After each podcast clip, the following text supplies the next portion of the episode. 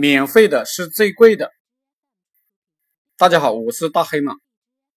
穷人之所以一辈子贫穷，就是因为思维有问题。最害人的就是这个免费思维，什么都免喜欢免费。现在社会这个免费概念被商人进一步的灌输到穷人的脑子里，让穷人翻身更难了。贫穷。与其说是一种物质性状，不如说是一种思维的癌症。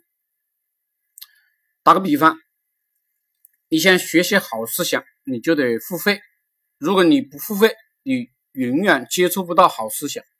就算你接触到了，你也不会珍惜，因为是免费的嘛。再比如，时间是这个世界啊最宝贵的财富，时间是不可再生的。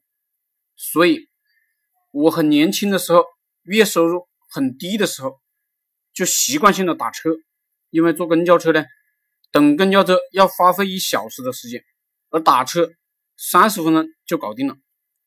我节约出来的时间呢，就可以用来学习或者工作。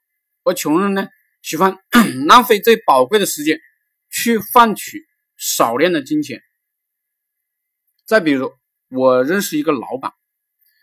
他早上很早就在厂子里干活了，干体力活。问他为什么不找员工来干？他说：“员工要工资，我能干一点是一点。”我还认识一些做互联网的老板，自己呢去搞营销、策划、推广。其实呢，老板呀有更重要的事情做，那些专业的事情就是应该花大价钱请员工来干。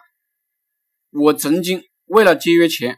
招聘了一些大学实习生来工作，结果呢，这些实习生啊，什么也不懂，并不能为企业创造效益。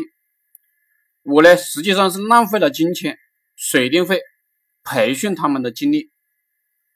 后来呢，我深刻的理解了，便宜没好货，免费的就是最贵的。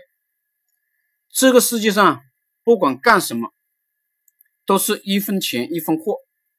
如果你喜欢免费，就证明你是一个便宜货。